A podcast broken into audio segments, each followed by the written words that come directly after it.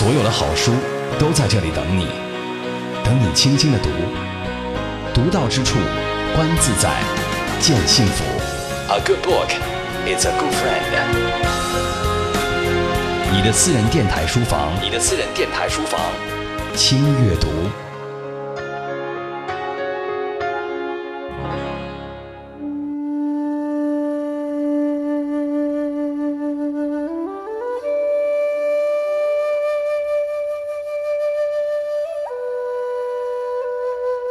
以阅读的名义释放思想的力量，这里是轻阅读，我是周薇。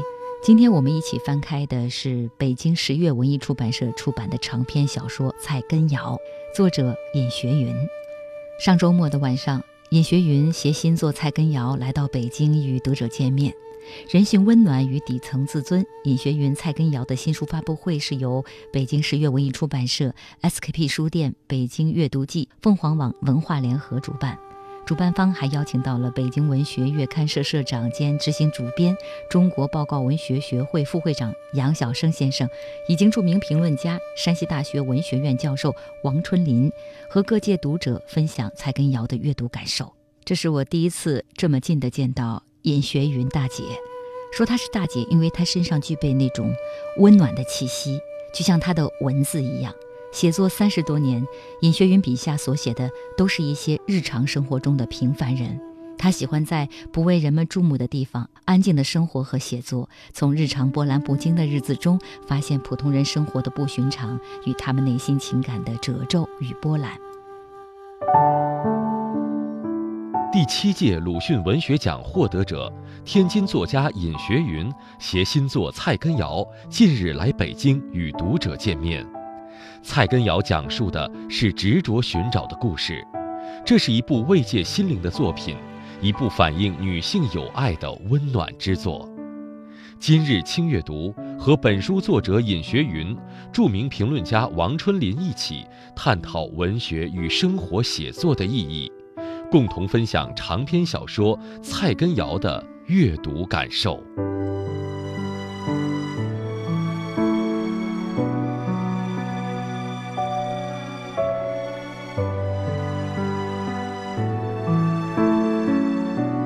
尹学云老师是天津实力派女作家，第一次听闻她是因为获得了第七届鲁迅文学奖中篇小说奖。那部中篇小说的名字叫《李海叔叔》。无独有偶，来到读书会现场的嘉宾，著名评论家王春林老师，也恰好是第七届鲁迅文学奖的评委。我们先来听听王春林心目中的尹学云。所以，他绝对是一个现象级的作家。就是说，最近四五年，从中篇小说这个文体的创作的角度来说，绝对找不出第二人来。尹学云是独一无二的，当之无愧的。第七届鲁迅文学奖，这是得主啊！我是评委，在在现场的，我是知道这个评奖的状况的。鲁迅文学奖，它其实现在是非常难的一个、非常严格的一个评奖的一个这么一个呃奖项，它国家最高的一个文学奖项。有的小说。大家的认识未必一致，有的说好，有的觉得未必那么好。它有一个讨论的过程，有一个统一意见的过程。但是唯独李海叔叔，就学勇大姐的李海叔叔，这个是大家众口一致。我们十一个评委全部都认同的，都交口称赞，都认为，如果说第七届鲁迅文学奖的中篇小说奖项。遗漏了这篇小说，遗漏了尹学勇这个作家，那我们这个奖肯定肯定无以面对翁汤，他的公正性、他的客观性、他的这个权威性、他的独立性、经典性，都会受到质疑。最近四五年的这样一个创这样一个时间跨度吧，所以尹学勇呢，绝对构成了一个现象级的作家。蔡根瑶的故事与命案有关。但作者并没有过多的纠缠命案，而是聚焦于形形色色的众生相和普通人的悲欢历程。他们的生命履痕弯曲、深浅、幽微、斑驳、杂乱，隐藏在巨大岁月幕布的暗处。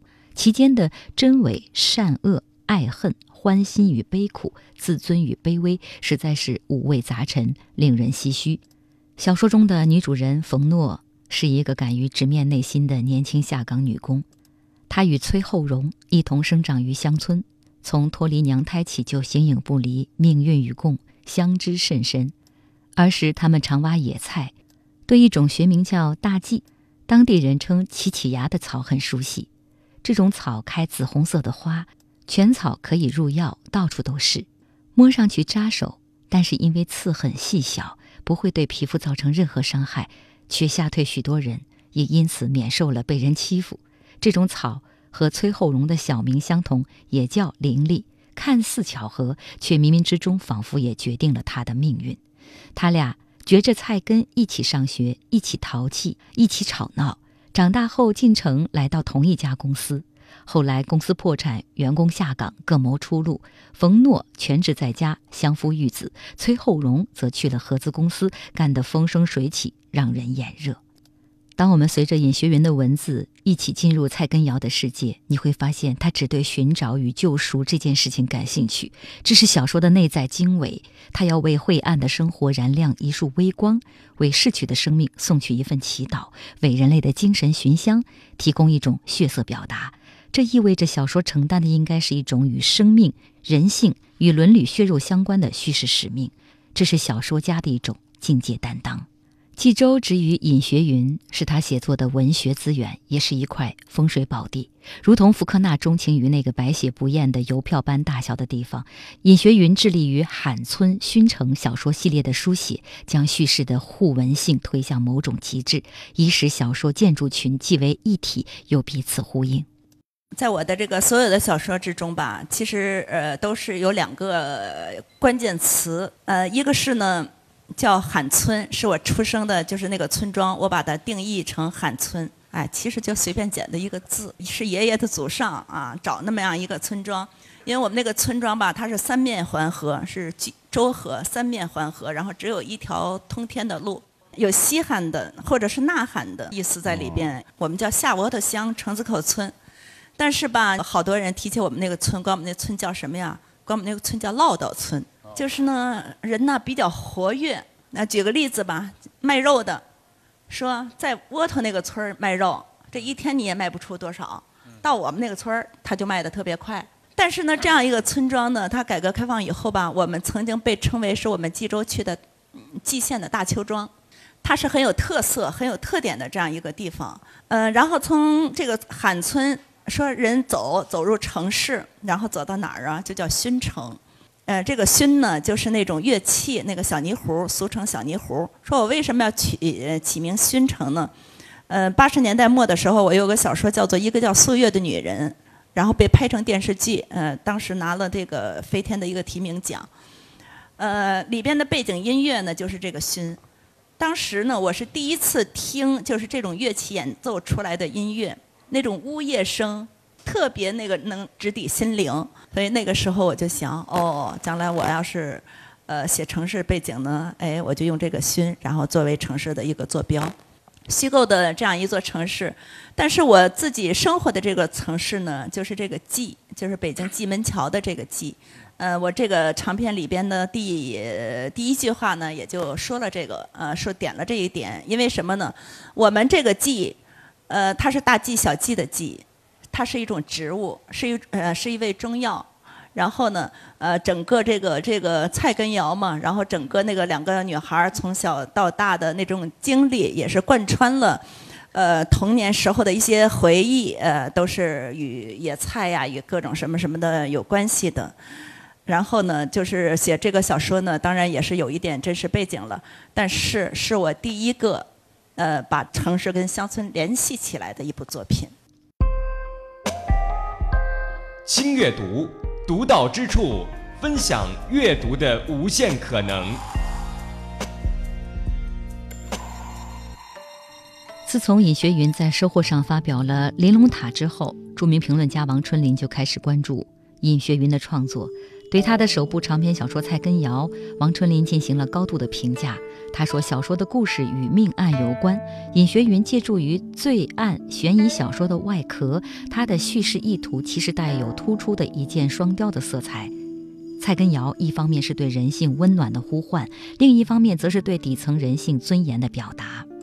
王春林强调，能够通过一桩意外失踪事件，巧妙地借助于罪案悬疑小说的形式，强力呼唤表达当下时代已经越来越罕见的亲情温暖与底层人格尊严，它的重要意义和价值值得高度关注。熊称汉冲就成为尹学勇的一个标志性的东西，那这个东西就让我联想到，其实我们把视野再打开一点，你来看，中国也罢。国外也罢，有一些很多一些作家，他都是有自己的叫什么的文学根据地，或者他都是用自己的优秀的文学作品打造出了一个文学地标的那样一个存在。我我我把它称之为文学地理学。你比如像美国的那个作家福克纳，福克纳的文学成就跟他所打造的这个地标是紧密的联系在一块儿的。我们再把这个视野再缩小一下，我们从学地理学的角度再缩小到蔡根尧这部长篇小说。那这个小说写什么？表面上看，他写的是一个罪案，有点侦探小说的感觉，有点推理小说的感觉。在在形式上来说，它是双重的第一人称叙事啊。他在最外层。一层的第一人称叙事是王永雅，然后通过王永雅的第一人称叙事，他又引出了第二个第一人称叙事。那么第二个第一人称叙事才是这个小说最主要的那个第一人称叙事。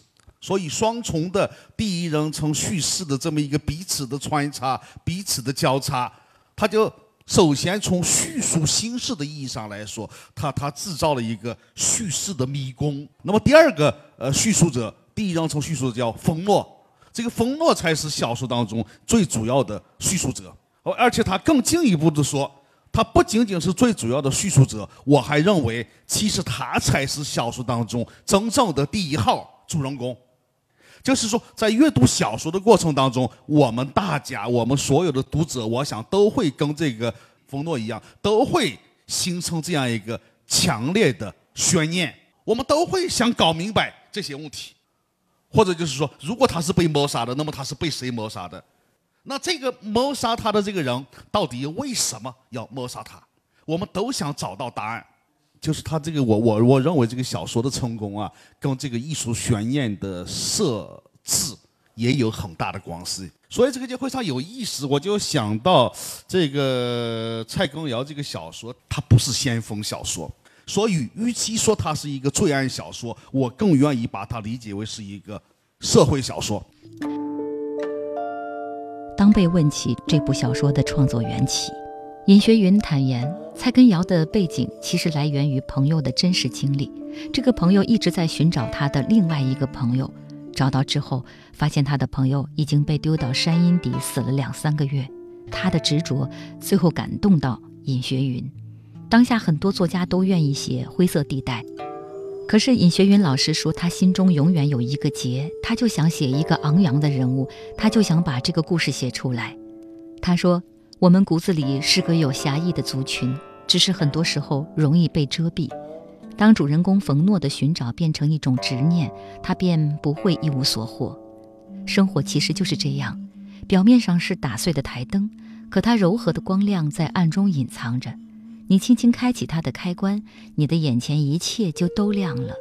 生活就是这么回事，文学其实也是这样。